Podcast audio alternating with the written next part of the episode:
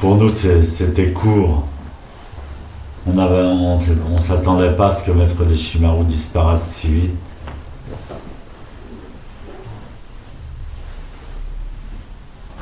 Il est resté que 15 ans en, Europe. Et on avait juste le temps de commencer à approfondir les choses. On avait un nouveau temple. On commençait à y faire Samu.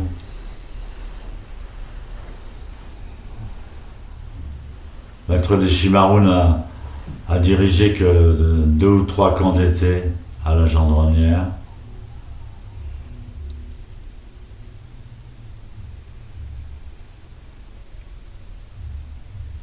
On vivait tous autour de lui au dojo de Paris. Moi, je vivais dans le dojo. Je dormais dans le dojo. On avait loué un loft juste en face du dojo, qu'on appelait le deuxième dojo, où il y avait toujours de l'animation, on cousait les caisses, on cousait les kessas, on cousait les afous, on préparait la genmai, le matin on mangeait la genmai.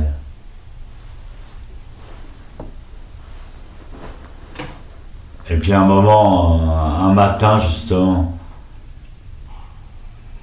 donc le matin on faisait zazen, Ensuite, on prenait la gamme au deuxième dojo, tous ensemble. On était une soixantaine de personnes.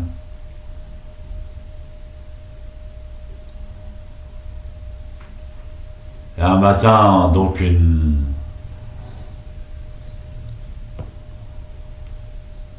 Une disciple dont le père était chirurgien. Il avait ausculté même des schémas il lui avait dit qu'il avait un cancer. Donc Sensei s'était mis en colère. je veux pas de cancer, moi. C'est le, le, le médecin qui a un cancer, c'est pas moi.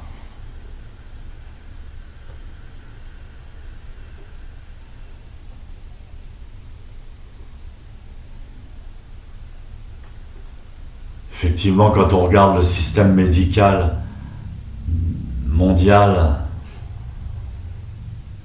c'est vachement important le système médical.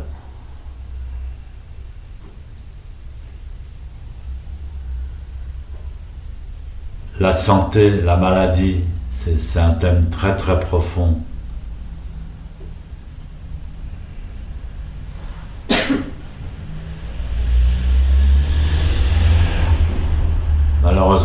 Actuellement, les médicaments, les bons médicaments sont interdits.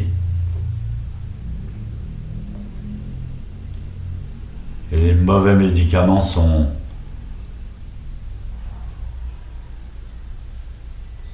obligatoires.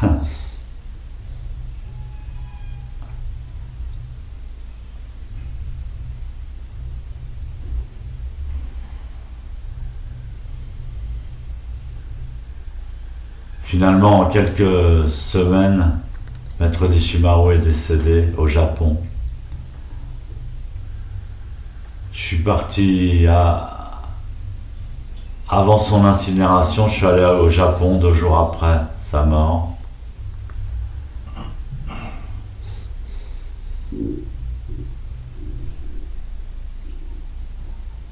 On s'est retrouvé au temple de Sojichi c'est un grand temple, deux grands temples japonais. Et même mort, il continuait à enseigner.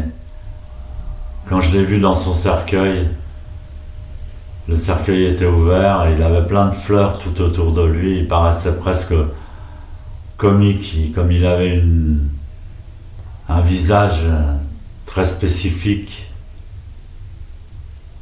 une personnalité énorme la tête d'un Bouddha. On le compara à Bodhidharma. Et avec toutes les fleurs autour de la tête, c'était comique. Cette force en même temps avec cette dérision des fleurs. Il avait l'air bien. Et il y a une immense cérémonie, donc à Sojiji, il y avait au moins 300 moines. Puis tous les Européens qui avaient été invités.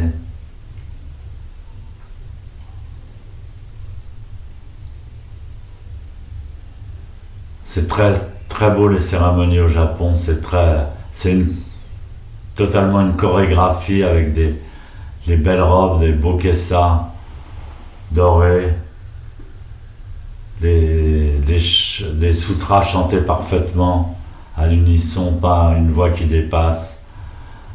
Un truc très fort et très esthétique.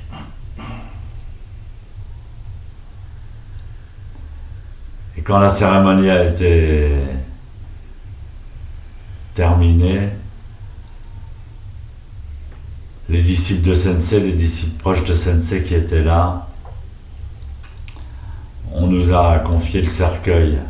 Il fallait aller à la crémation. Je me souviens, on était quatre, quatre mecs, quatre disciples de Sensei.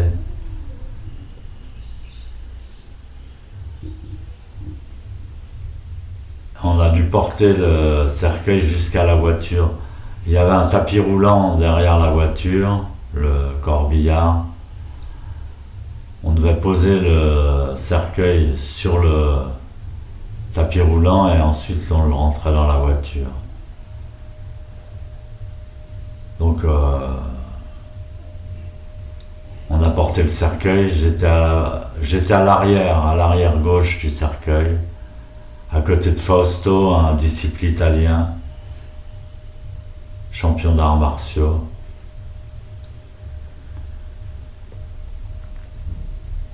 Au moment où on a fait rouler le cercueil sur le tapis roulant,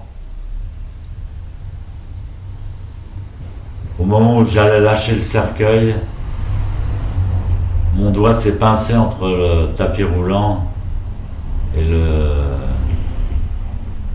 et le cercueil. Donc ça m'a fait une espèce de décharge électrique qui m'a fait lâcher toute... Euh, ça m'a fait lâcher toute tension émotionnelle. Je me suis mis à chialer. Tout d'un coup, je me suis mis à, chialer, à chialer, à chialer. Pleurer, pleurer, pleurer. Je pouvais plus m'arrêter. Je ne pouvais plus m'arrêter. Alors on est monté dans, un, dans le car, je ne pouvais plus m'arrêter. Ensuite, le car, euh, on nous a emmenés à, à la crémation. Et là, on a.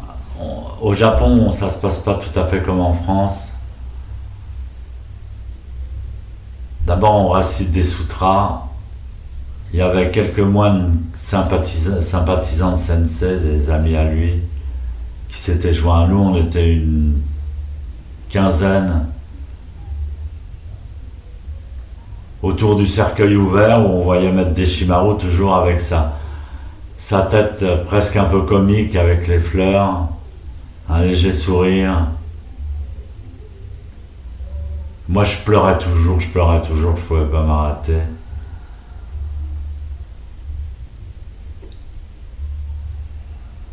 Puis le four a chauffé, les sutras sont entonnés, etc., etc. Et à un moment donné, le, cercueil va être rentré dans la, fournaise, dans le four. Alors il y avait la famille de Deshimaru, les, les filles de Deshimaru qui, qui pleuraient aussi très, très fortement. Et avant que le cercueil rentre dans le feu, j'ai voulu voir une dernière fois la tête de Sensei.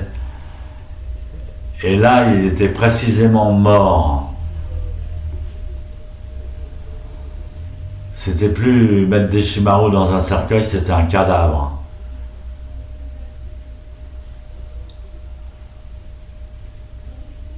Je me souviens toujours de cette histoire. Et là, j'ai arrêté de pleurer.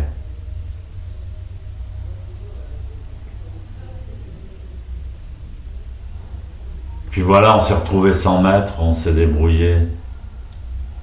Il a fallu assurer, faire des coussins, faire des enseignements, continuer le SAMU, continuer à construire le temple,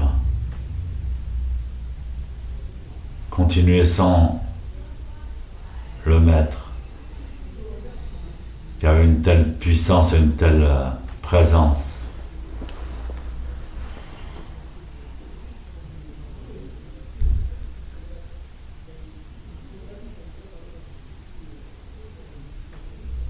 en euh, aucun de nous se prend pour un maître.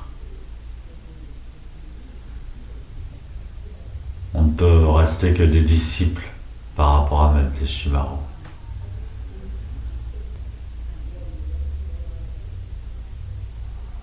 On a essayé de continuer de sa mission, continuer à répandre le zen. D'ailleurs, maintenant le zen est inscrit dans l'inconscient collectif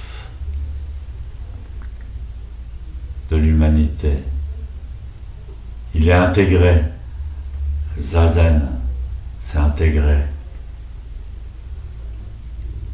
Donc Menteshimaru a réussi sa mission. Comme j'ai lu dans Internet ou j'ai écouté,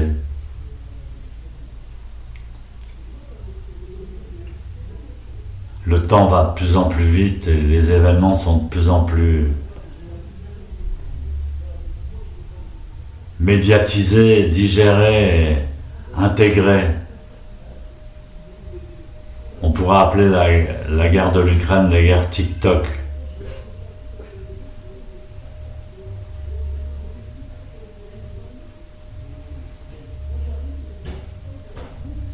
Il y a encore 20 ans de cela ou 10 ans de cela, il n'y avait pas une telle interdépendance de communication.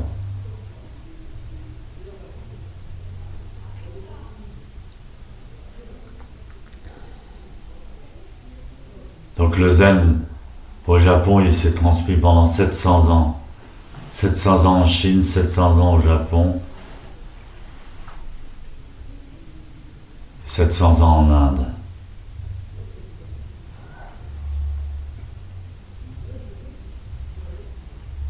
50 ans en Europe.